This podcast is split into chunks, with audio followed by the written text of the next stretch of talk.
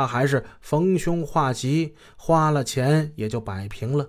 毕竟干妈一家的住房、日常吃住用还得靠人家劳模大人施舍呢。人家人大代表也离不开干妈嘛。逢凶能不能化吉，遇难能不能成祥，干妈可灵着呢。义城县有一个李寨镇，离城不远。镇上有一个不太大的纪念碑，还有一条张英路。纪念碑也是为这位张英由镇里建成的。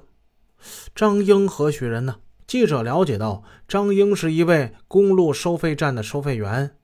为一位公路站的收费员立碑，并且命名道路以为纪念，这在全国恐怕是独一无二的。原来李纯泰有一位亲侄子叫李胜利，一九九三年八月十七日驾车到收费站时，因拒交过路费与张英发生了争执。李胜利见张英不给其面子，硬要收费，干脆是驾车冲关。张英见状，自然应挡。他哪里能够想到，这位准李公子就敢开车撞他呢？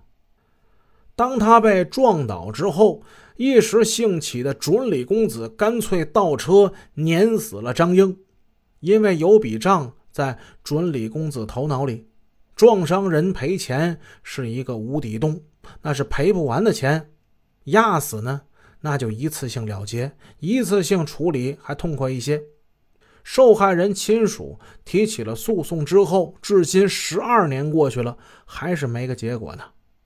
镇里人认为张英执法为公，安抚工作做到了家，即使马拉松式的诉讼有始无终。人们说大事化小，小事化了，时间长了也就罢了。人家叔叔能耐大着呢。侄儿的事风平浪静没几年，真理公子李志华又掀风波。一九九八年九月的一天，李公子在县收费站遇到了麻烦。李公子哪里能把平日也横得可以的县收费站那几个人放在眼里呀？一怒之下，向老子李纯泰呼叫，立即叫上正在北关宾馆任职的李翠仙经理。李翠仙一听说李家的独根小祖宗居然敢有人招惹他，连忙从社会上和货场搬运工之中换出了几十名壮汉，开了四部车，急匆匆地赶到了县公路收费站，干脆把收费亭子砸了一个稀巴烂。几个收费员见状不妙，好汉不吃眼前亏，溜之大吉。那伙人。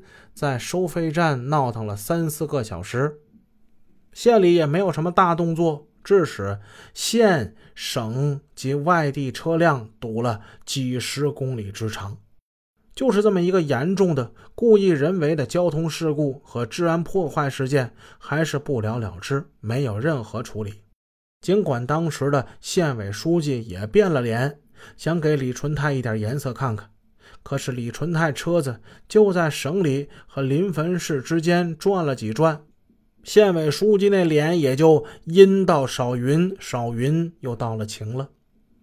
李纯泰六女儿李慧是唐兴镇财务所的会计，一九九零年起兼职北关幼儿园会计，大概因千金生活条件太过优裕，富贵思淫欲。私生活要求难免高了一些，于是二零零三年与丈夫签了离婚协议，主要对财产进行了分割。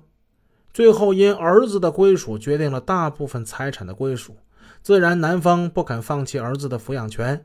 协议一式两份，虽经双方签字确认，还没有最终生效。二零零三年十月二日傍晚十时许。丈夫马朝辉在家被人杀害，被凶手砍了四十九刀之多，头都要砍掉了，现场惨不忍睹。后经公安机关调电信局资料，发现当晚十时许，李慧从家中打出三个电话，第一个给自己大姐李翠仙，一个是给县公安局技术人员董云，一个给死者家里。